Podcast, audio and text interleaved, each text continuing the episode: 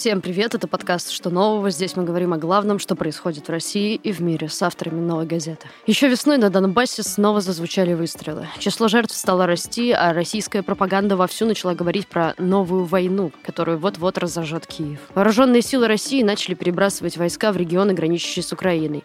В Кремле заявили, что перемещение войск РФ не должно никого беспокоить. Это цитата. Пресс-секретарь президента Дмитрий Песков сослался на то, что вдоль российских границ якобы, опять-таки цитата, идет повышенная активность вооруженных сил стран НАТО. Мы собрались по этому поводу в формате голосового чата в телеграм-канале «Новый». Поэтому качество звука сегодня будет не студийное, но зато мы услышим много голосов. Мы обсудили друг с другом и нашими слушателями, что вообще происходит на Донбассе, насколько велика вероятность новой эскалации или даже новой войны, что по этому поводу думают в Киеве, какова будет реакция со стороны западных стран и как это преподносит российская пропаганда. Первым отвечает Андрей Липский, заместитель главного редактора «Новой газеты».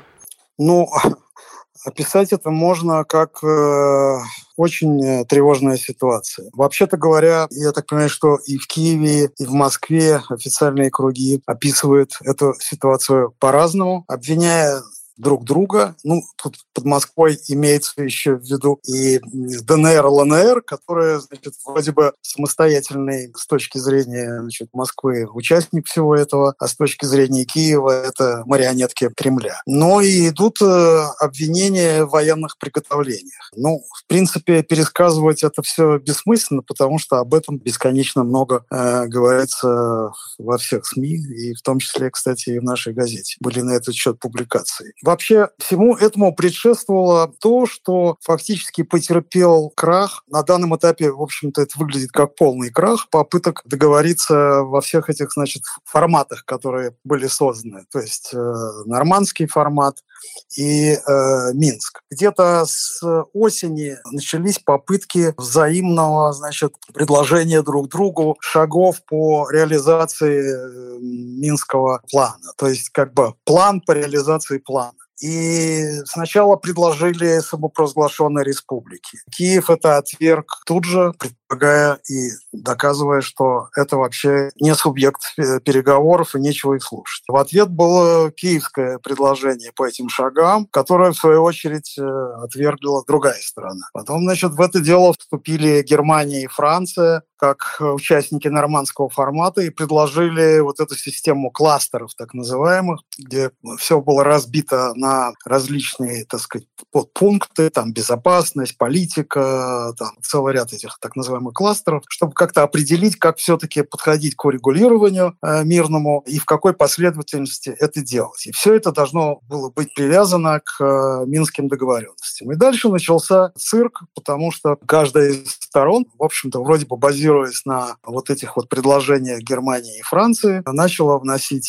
свои поправки, предложения, и они конечно, противоречили друг другу, потому что подходы к реализации этих Минских соглашений совершенно разные, зачастую диаметрально э, противоположные. И вот где-то, когда был пик вот этих взаимных обвинений в том, что стороны не хотят слушать друг друга, вдруг началось оживление на линии разъединения войск, украинских войск и вот этих милиций самопровозглашенных республик. Началась стрельба, эскалация, подключение тяжелых вооружений. Затем начались взаимные обвинения в том, что подтягиваются значит, силы вооруженные, что российские значит, войска концентрируются на границе с Украиной. И, соответственно, те же обвинения были в отношении Украины, которая готовится к войне. На самом деле разобраться в том, что происходит на самом деле, довольно сложно, потому что информации очень мало, она противоречива, и она подается в рамках пропагандистских таких приемчиков э, серой и прочей небелой пропаганды. Но на самом деле опасность в том, что, вообще-то говоря, не действительность э, играет э, главную роль, а мифология вокруг подобного рода вещей.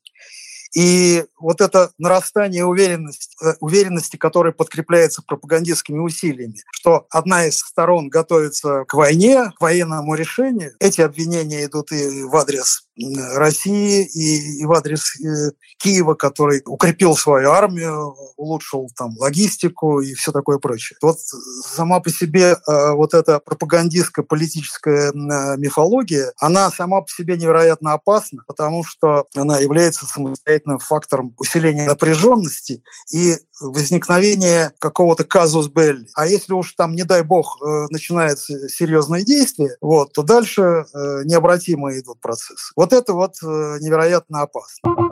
Вопрос. А связывается ли каким-то образом эскалация на Донбассе с предстоящими выборами в Госдуму? Знаете, сейчас э, очень много гаданий по поводу того, что с чем связывается. В Москве любят говорить о том, что с украинской стороны это связано с тем, что падает рейтинг э, Зеленского. Он э, сильно, значит, э, решил укрепить как бы, ну, вот патриотическую составляющую своей деятельности. Кто-то говорит о том, что Москве нужна очередная такая маленькая победоносная война. И это связано и с выборами, и с обнулением известным, с падением э, рейтингов э, и Путина, и э, Единой России. Значит, такая версия существует. Вот. Есть и другие версии, достаточно, в общем-то, занятные, потому что мы видим, что есть какое-то взаимное прощупывание российского руководства и нового руководства в Соединенных Штатах. Потому что, значит, Соединенные Штаты поддерживают э, Киев, а Москва считает, что и Штаты, и европейцы идут на поводу Киева и не хотят объективно это все рассмотреть. И в рамках вот непрекращающейся этой гибридной войны идет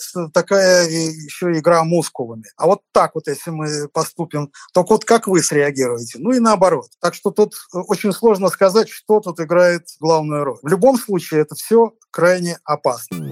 При такой ситуации насколько реален скорый ввод визового режима с Украины? Ну, я думаю, что это вполне э, серьезно, потому что уже очень много шагов сделано по э, ограничению контактов. И это логичный шаг следующий. Об обострении ситуации на Донбассе с точки зрения Киева рассказывает наш СОПКОР в Киеве Ольга Мусафирова. Э, добрый вечер. Сразу несколько ремарок. Говорить о начале какой-то войны в 2021 году, по моему мнению, неверная формулировка. Это самая мягкая характеристика. Самая настоящая война идет с 2014 года. С лета нынешнего года было достаточно шаткое, э, работал режим прекращения огня.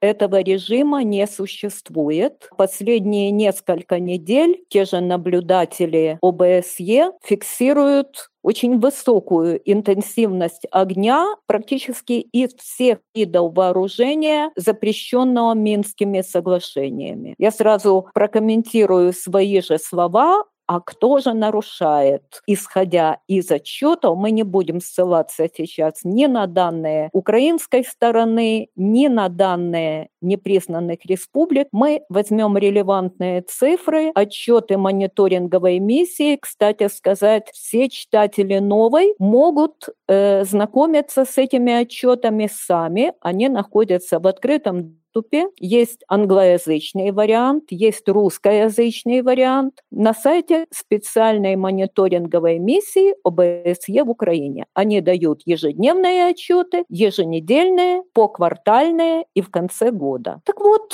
в последние недели фиксируется очень высокая плотность огня практически на всей линии разграничения. Несколько последних недель гибнут украинские военнослужащие служащие по два, по три человека в день, это либо снайперские попадания, либо минометный огонь, либо они подрываются на взрывных устройствах. И первое свидетельство того, что режим прекращения огня ушел в прошлое. Если попытки его вернуть, это отдельный разговор. Если попытки перевести режим разморозившейся войны в горячую фазу, с моей точки зрения, они очевидны. Вот сегодня в поселок Александровское возле Янакиева должны были подъехать представители миссии ОБСЕ, а завтра ожидают миссию ООН. Я думаю, что читатели новой в курсе этой трагедии. Во дворе частного дома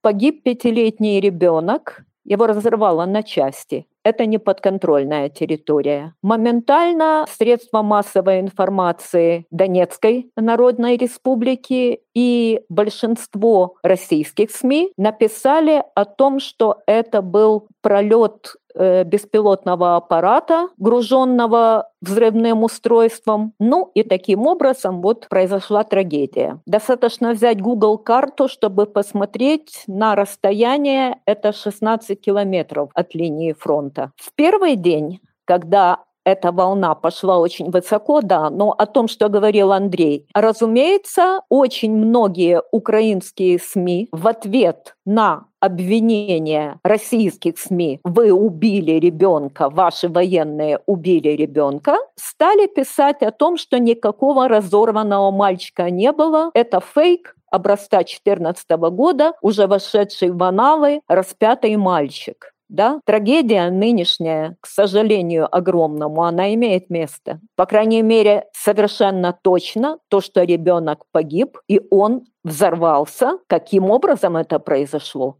Вот сейчас это не может сказать никто. Беспилотный ли аппарат, но то, что он мог пролететь от линии фронта туда, опровергают все военные, причем военные с двух сторон, но этого быть не могло, потому что сбили бы много раз по дороге. Второй момент – это обыкновенный поселок, там нету ни воинских частей, ни окопов, ни какой-то серьезной военной инфраструктуры. Просто так посылать беспилотник для того, чтобы во двор упал снаряд и убил ребенка, ну, согласитесь, это в голове не укладывается. Но это произошло 2 числа, и вот 2 3 числа у меня было четкое ощущение, это казус Белли. Момент напряжения был настолько высок с двух сторон. Конечно, этой истории подыгрывали пропагандисты и с одной, и с другой, и с третьей стороны. Слава богу, многие и журналисты в том числе, и правозащитники включились и потормошили международные миссии к тому, чтобы они все-таки проехали на место. Но тут есть еще один очень важный момент, о котором я писала, и этот момент также отражается в ежедневных отчетах э, мониторинговой миссии ОБСЕ. Как правило, представители незаконных вооруженных формирований блокируют работу мониторщиков, не позволяют им проникать в ту точку, куда они направляются. С учетом того, что нынешняя история приобрела колоссальный резонанс, я очень надеюсь, что сегодня к концу дня все-таки представители ОБСЕ в эту точку доедут, и мы получим корректную информацию. Вот час назад я связывалась с моими информаторами на той стороне, пока еще их на месте не было. Ребенка уже похоронили. Как сейчас расположены российская и украинская армии? Куда сдвигаются силы? Я могу только сказать одну вещь, ну, потому что, в общем, я смотрю на это скорее политически. Я говорил о роли мифов и представлений. Представление таково, что украинская армия сильно укрепилась, плюс к этому произошли реформы. Это невозможно сравнить э, с тем, что было в 2014-2015 году. Это другая армия, судя по всему, боеспособная. И э, возникают э, всякие опасения, тем более на фоне разговоров о том, что вот не устраивает этот вариант Минских соглашений, что, в общем, на это вот мы не можем пойти. С э, представителями республик непризнанных э, мы говорить э, не собираемся. Обсуждается сценарий, возможно ли друг друга разгромить и так далее. Вообще этим занимается все, кому не лень. Особенно те, кто ничего в этом не понимает. Но резонанс резонанс от этого довольно большой. Если начать сравнивать сейчас вооруженных людей, ВСУ, то есть э, вооруженные силы Украины и те, кто сконцентрированы там, в этом регионе, и вооруженных людей непризнанных республик, то, конечно, никакого наступления эти непризнанные не выдержат вот этой новой украинской армии. И поэтому в случае, не дай бог, вот такого военного развития событий, конечно, очень высока вероятность вступления в это дело России. Это, с моей точки зрения, сценарий катастрофический, как бы для всех, в том числе для России. А по поводу конкретных вот этих перемещений и подготовок к военным действиям, я думаю, надо послушать Пашу Фельгенгауэра. В принципе, в действительности, тут я несколько не соглашусь с Андреем, данных много, и они отнюдь не противоречивы. Павел Фельгенгауэр, военный обозреватель «Новой газеты». И данные это совершенно официальные. Россия начала в начале мобилизацию еще в марте Южного военного округа целиком, включая Черноморский флот и Каспийскую флотилию. Началось выдвижение сил прежде всего в Крым. Правда, это была не восьмая гвардейская армия, она находится, э, как раз ее сектор — это Донбасс. И ее основные силы уже находились, находятся постоянно на границе Донбасса. Это 150-я мотострелковая дивизия двойного состава. Это такая шестиполковая дивизия, то есть, по сути, двойная дивизия. Но там еще дополнительные силы э, укрепления. Но в Крыму 22-й корпус, он считается береговой обороной. Вообще-то это наступательное соединение с вооруженные самыми новейшими российскими танками. Им туда в подмогу перевели десантников 7-й э, э, горно-стрелковой десантной дивизии, тоже она из э, Южного округа, с Северного Кавказа. И, конечно, понятно, что Крым будет использован как плацдарм для нанесения мощного удара вглубь Украины в случае начала военного конфликта. Вот эти мобилизации, выдвижение сил Южного округа плюс морских сил началась переброска большого соединения десантного из Балтики, э, очевидно, в Черное море. 21 марта три больших десантных корабля Балтийского моря с одним корветом прошли через Ла-Манш, направляясь на юг. То есть в Черном море создается громадная десантная группировка. Это где-то до 10 больших десантных кораблей, которые на коротком плече каждый может высаживать по танковому батальону. И, э, ну, то есть там десантники плюс 12 12 танков. Плюс там э, меньшие десантные корабли, то есть там плюс десантные воздушные. Создается мощная наступательная группировка, как в Крыму, так и вдоль украинской границы. Это никакой не секрет. О том, что проводятся вот эти учения, это называется проверка боевой готовности, обучение за зимний период. А, об этом было объявлено пресс-службой Южного округа, потом это подтвердил Дмитрий Песков, сказал, что да, мы выдвинулись к украинской границе, это наша территория, что хотим, тут на своей территории и делаем. И назад отводить войска не собираемся. И, но это как бы только начало, потому что после этого последовало американское заявление о том, что Америка будет поддерживать Украину в случае русской агрессии. И тогда вчера Министерство обороны официально объявило о полной мобилизации всех вооруженных сил всей Российской Федерации. Опять же, под названием, что это учение, проверка там боевой готовности. То, Точное количество людей в этом участвующих официально пока не объявлено, но, скажем, Центральный округ, его пресс-служба объявила, что участвует в Центральном округе 70 тысяч человек. Я думаю, речь идет о где-то полумиллионе солдат. Одновременно, было тоже это официальные данные, приведены в полную боевую готовность стратегические ядерные силы России, РВСН. Они выдвигаются, в, э, они так они стоят на базах, так они выдвигаются.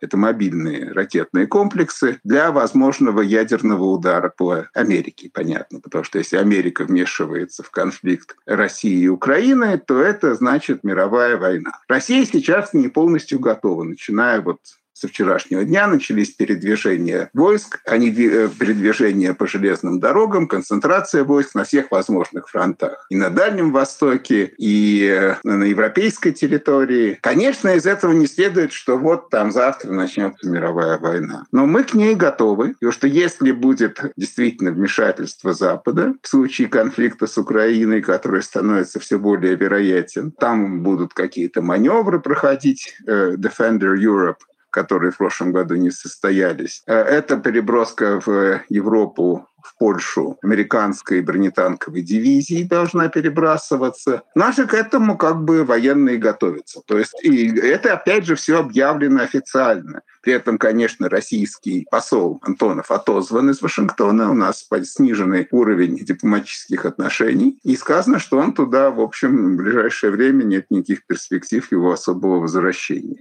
То есть действительно мы стоим на пороге э, не просто войны, Донбассе, а большой операции, глубокой операции, которая э, может продвинуть российский контроль в Украине далеко за пределы Донбасса, до Днепра, возможно, за Днепр, возможно, и Одесса, и Николаев, если там большая десантная операция готовится. Опять же, это опции, которые есть на столе, у верховного главнокомандующего президента Путина, потому что он должен принимать политическое решение. Но, как говорится, инструменты в ящике у него лежат уже готовые. Военные инструменты вплоть до Э, возможный э, мирового конфликта. Э, конечно, мы будем сдерживать таким путем вмешательство каких-либо других сил в наши проблемы с Украиной. Для этого мы это мобилизуем, и об этом поэтому никто не делает секрета. Это хорошо, что, кстати, не делают секрета, потому что иначе это именно ведь никто же не хочет войны ядерной. Все хотят использовать ядерное оружие для сдерживания. В данном случае для изоляции от внешних воздействий, возможно, возможного конфликта на Украине, который, конечно, тоже может начаться где-то там в мае, когда почва подсохнет. Может быть, еще нет. Там есть возможности избежать его политическими средствами. Но надо понимать, что сейчас идут военные приготовления на уровне, которого не было, я не знаю, с времен, может, 62 года кубинского ракетного кризиса. То есть сейчас мы настолько в действительности приблизились к реальности мировой ядерной войны, которой не было, ну, может быть, там еще э, кризис 73 года между СССР и США в последней стадии Ближневосточной войны. Но, в общем, давно такого очень не было. И надо понимать, на каком уровне. При этом военные приготовления идут полномасштабные, а политических, дипломатические контакты, если не то, что совсем отсутствуют, но они ну, малоэффективны, в общем, не очень происходят. И это очень опасная, действительно опасная ситуация ситуация. Уровень опасности таков, каков не было, я не знаю, с тех пор, когда я был довольно молодым человеком. Почему на дворе 2021 год, а мы все еще говорим о войне, переброске войск, атомной атаке? Почему это не решается за столами, политическим путем? Дело в том, что э, за вот эти многие годы, о которых говорил Павел, Павел вспомнил Карибский кризис, 73 год. Но потом э, произошла перестройка, новое мышление, начались какие-то договоренности, договорились о том, что при Горбачеве это началось, какие-то очень дельные договоры, соглашения. Возникло ощущение, что угроза ядерного конфликта, в которой вообще вот наше поколение, вот на сегодняшний день старшее, прожило практически всю свою жизнь, а куда-то ушла. Причем это ощущение ощущение, оно и, оно и в России, особенно в Европе, да и в Штатах. Как бы э, рассеялся этот э, страшный морок. Но при этом, как мы знаем, за последние годы, особенно после того, что произошло в 2014 году, уровень конфронтации ну, зашкаливает между Россией и Штатами, Россией и коллективным Западом. Я думаю, что основную вину за это э, несет российское руководство, хотя я думаю, что в некоторых ситуациях, в общем-то, это, и парный танец. Но при этом уменьшилось количество контактов, договорных площадок переговорных. Если в годы холодной войны, даже когда мы все жили вот в этом состоянии постоянной опасности, даже тогда существовало гораздо больше каких-то каналов связи, явных и неявных. Сейчас это все невероятно скукожилось. Поэтому ну, логика нарастания напряженности, она вот, к сожалению, политическая напряженность перерастает и э, военно-политическую, и военную. Это вот э, такой глобальный взгляд. Джо Байден поддерживает Украину, но при этом вы выделить членство в НАТО для нее не хочет. Почему? Потому что членство Украины в НАТО – это гораздо более короткий путь э, к тому конфликту, который описывал Павел э, Фельгенгауэр. Вообще НАТО не очень любит принимать э, членов, у которых есть какие-то неурегулированные отношения с соседями. Потому что, в общем-то, на самом деле ведь войны никто не хочет. Это только в представлении пропагандистов кремлевских, и не только. НАТО – это, значит, вот агрессивный блок. На самом деле это же не так. И войны как-то специально никто не хочет. Та ситуация, в которой сейчас э, пребывает Украина, она чрезвычайно опасна для, ну, представляете себе, пятая статья, когда члены НАТО должны защищать э, любого другого члена, если, значит, ему э, угроза какая-то военная наступает. Потом, плюс еще ведь для вступления в эти организации, НАТО, а уж тем более там Евросоюз, там нужно соблюдение определенных условий, связанных и с устройством неким, и с системой принятия решений, решений, правовыми там вопросами внутри страны. Так что это действительно сложный очень вопрос. Неужели у российской власти нет инстинкта самосохранения? Отвечает редактор отдела политики Кирилл Мартынов.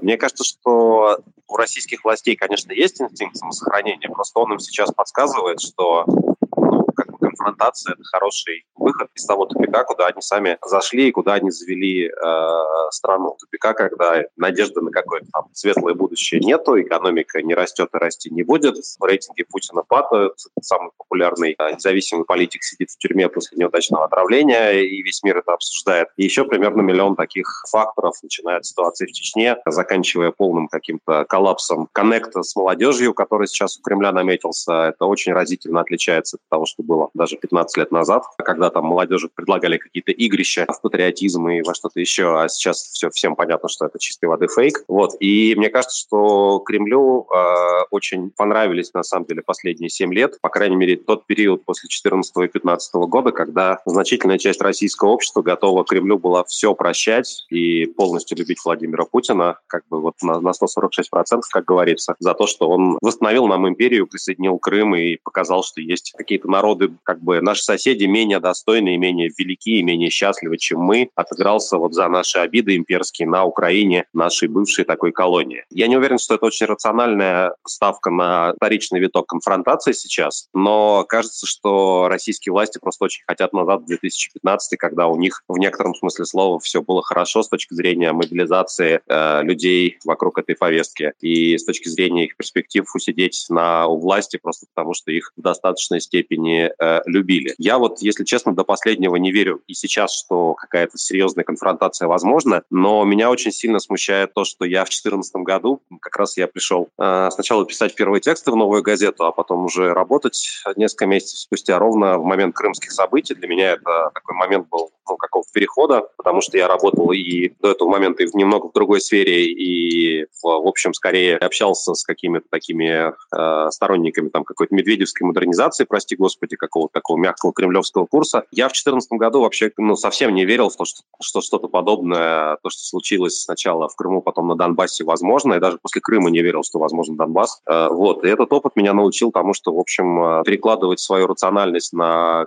кремлевское начальство, скорее всего, не стоит, потому что у них какая-то другая рациональность, не такая, как у нас с вами, у людей, которые не видят в удержании власти сверхценность и не готовы ради этого идти по головам и по трупу. Я бы еще добавил к этому, абсолютно согласен с тем, что сказал коллега Мартынов. Я бы вот что добавил, что на самом деле, конечно, некая там рациональность присутствует, хотя они, конечно, живут в каком-то странном мире, который, в общем-то, все меньше похож на действительность. Я имею в виду те, кто у нас принимает Э, большие политические решения. Но, понимаете, они в эту конфронтацию играют. Вообще-то это какой-то такой опасный покер идет, такой военно-политический. Им кажется, что эту конфронтацию можно как-то проконтролировать. Вот вроде бы она полезна, но э, есть возможности не выпустить ее за пределы просто смертельной опасности. Да? А это очень э, опасное, на самом деле, заблуждение, потому что мы знаем, что когда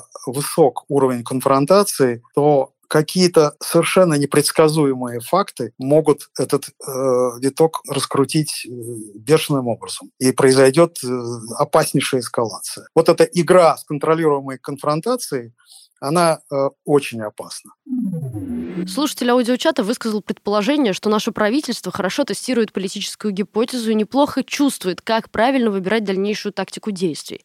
Вопрос, так ли это? А еще, действительно ли цель Путина прийти при взрывах и уйти при взрывах? Э, ну, мне кажется, вы прекрасно назвали его стратегическую цель она, очевидно, заключается в том, чтобы сохранить власть навсегда, скорее всего, теперь уже свою личную, по модели такого какого-то Назарбаева или представить других представителей центральноазиатских республик. Киргизия, вот Кыргызстан не подходит, а многие другие, пожалуйста, да, и после этого оставить власть там, доверенным лицам, своим наследникам и так далее. Вообще, если честно, вот мне в российской политологии, вообще в российской политической дискуссии меня, мне больше всего, пожалуй, не нравится вот эта тональность, что сейчас сейчас об этом думает Путин, такой вопрос, да, постоянно звучащий, или что он, чего он хочет. Я бы предпочел бы это в целом э, не обсуждать. Э, ну, там, по разным причинам, потому что мы там не телепаты, и вообще предмет э, изучения чужих мыслей и чужой когнитивной системы — это другая сфера социального и гуманитарного знания, или там даже уже не гуманитарного, да, там, научной психологии, в общем. А, ну, хотя иногда все равно приходится. Вот. Потом вначале вы сказали, что наше правительство всегда знает какие-то шаги, которые оно быстро должно сделать. Это такая версия, мне кажется, ироническая ироническое, типа Путин всех переиграл. Ну да, в общем, в некотором смысле слова Путин, который делает то, что с точки зрения всего мира, по крайней мере, всего западного мира является, ну там, невыгодным для него, для него, для его страны в долгосрочной перспективе, он всех переигрывает раз за разом, потому что просто делает те ставки, которых никто не ждет. И вот э, Майкл Мак Макфол сегодня, бывший посол США в России, такой большой русофил, большой любитель русской культуры, он написал сегодня в Твиттере, что да, как бы вообще разговоры про новую войну — это чистое безумие, но как бы чистым безумием уже была аннексия Крыма в 2014 году, война на Донбассе, попытки вмешательства в американские выборы, это они о своем, да, и кто-то ему пишет, ну и да, и отравление Навального уже, как сильно рациональный шаг политики не выглядит. Поэтому я не знаю, как бы, да, то есть если, если мы считаем, что великие тактики — это те, кто во время шахматного турнира играет в Чапаева, и, конечно, все в шоке разбегаются, то, наверное, все идет здесь по плану. Но мне кажется, конечно, для нас, для всех плохо кончится, и для тех, кто в России живет, России любит, и, к сожалению, уже плохо кончается, и мы это видим потому, как в России сейчас устроена жизнь, насколько у нас меньше денег, чем 10 лет назад, там, если считать в твердой валюте, по крайней мере. Да, я, я хочу, мне подолгу вот по работе пришлось смотреть э, российскую пропаганду, и она меня ужаснула, потому что я вот, ну вот недавно, да, по нашей сегодняшней теме, по поводу военных слухов, разжигания войны, мне казалось, что я уже в российской пропаганде все видел, но я увидел нечто новое. Вот э, все сохранилось на Ютубе, на этом враждебном американском сервере, сервисе, Рекомендую посмотреть. Это дневной вечерний выпуск а, программы «60 минут» на ВГТРК со Скобеевой, каким-то еще ведущим, не помню его фамилию, где очень такие сумрачные люди с нахмуренными бровями обсуждают неизбежность военной агрессии Киева и довольно угрюмо рассуждают о том, что Россия должна будет ответить, потому что мы не какие-нибудь там терпилы, и все в таком духе, да, и агрессия, соответственно, будет в отношении Донецка, отвечать Россия будет то ли в отношении Киева, то ли в отношении сразу Вашингтона, а, открывая огонь по штабам. И это выглядит по-настоящему такой совершенно такой арулианской, оголтелой военной пропагандой, вообще не прикрытой ничем. И наши эти пропагандисты, они, ну, как бы долго, видимо, варились в собственном соку и вышли на какой-то новый уровень, сами этого не замечая. Они в дневной эфир позвали украинского военного, по-моему, то ли главу генштаба киевского, то ли какого-то крупного офицера там. Павел наверняка знает Романовский, возможно, его фамилия, не помню, к сожалению, вылетел из головы. Не знаю, зачем он туда пошел, но он им, естественно, объяснял, что никто не разжигает войну и никакой войны Киев не готовит. Они, в общем, вели себя как такие настоящие военизированные государства, такие соколы. Ну, хочется сказать Геббельс, конечно, да, извините за банальную метафору, который говорит, что вот вы уже как бы убили там нашего мальчика, и поэтому наше возмездие будет э, велико и ужасно, а вам стоит задуматься, не, стоит ли вам сдаться прямо сейчас. И там была речь э, такого довольно безумного из вечернего эфира, кстати, вот этого Романовского, если я не путаю его фамилию, его вывели, уже его не было, но, наверное, на Ютубе есть обе версии этой программы, и там была речь довольно безумного нашего так вот называемого военного эксперта Игоря Караченко, который всегда говорит довольно безумные вещи, но обычно его безумие, оно, ну, как бы не находит поддержки, он такой немножко одинокий безумец, голос даже в студии э, российской пропаганды, он там типа самый безумный из всех экспертов, из всех пропагандистов. Но на этот раз это произвело на меня вот прям опять же, я не, не, не, не мог себе представить, что этот Коротченко, наверное, у него ударение, не мог себе представить, что э, этот человек может что-то мне новое сказать. Он примерно 4 минуты говорил о неизбежности Третьей мировой, хорошо поставленным голосом, как будто он это тренировал, о том, что Россия вот ответит именно огонь, огнем по штабам, его никто не перебивал, все слушали с большим уважением, и кажется, что, в общем, большинство в студии согласились, это показывает на нашу многомиллионную аудиторию. И это, конечно, ужасная, ужасный позор, ужасная трагедия, что мы с вами, дорогие сограждане, вот такое допускаем хотя бы на уровне риторики, на уровне, на уровне призывов. И кажется, что они могут сейчас пролететь в холостую, там и Воронеж не бомбить на этот раз, да, но вот у меня после 14-15 года ощущение, что все так благостно закончится, нету, к сожалению, потому что надо как-то действительно выборы выигрывать, рейтинги поднимать, доказывать, что мы самые великие. И, знаете, есть такая психологическая проблема, что многие люди, конечно, которые в 2014 году поверили вот, вот этой всей пропагандистской машинке, они с тех пор успели разочароваться, понять, что, в общем, их обманули, и испытать горькое разочарование в своих умственных способностях в том числе. То есть, оказывается, их держали за дураков, тогда обещая после присоединения Крыма какую-то невероятно новую красивую жизнь, они повелись, и вот теперь смотрите, что с нами со всеми случилось. И так же, как вкладчики МММ и прочих подобных систем, этим людям, конечно, на самом деле очень нужны факты, которые подтверждают, что они на самом деле умные, что они все сделали тогда правильно, что не все потеряно, что впереди какое-то прекрасное будущее. И вот эти военные слухи, они, кажется, подтверждают, они сейчас кормят просто на отвал тех людей, которые поверили пропаганде, потом начали подозревать, что что-то не так. И сейчас мы массированными многомиллиардными усилиями нашего дорогостоящего телевидения заходим второй раз в эту реку. С вами был подкаст «Что нового?». Спасибо, что слушаете нас. Меня зовут Надежда Юрова. Вместе со мной над этим выпуском работали редактор Арнольд Хачатуров и звукорежиссер Денис Никулин. Нас можно слушать на любых платформах для подкастов. CastBox, SoundCloud, Apple подкасты, Google подкасты, ВКонтакте и Яндекс.Музыка. А еще на Ютубе «Новой газеты». До скорого!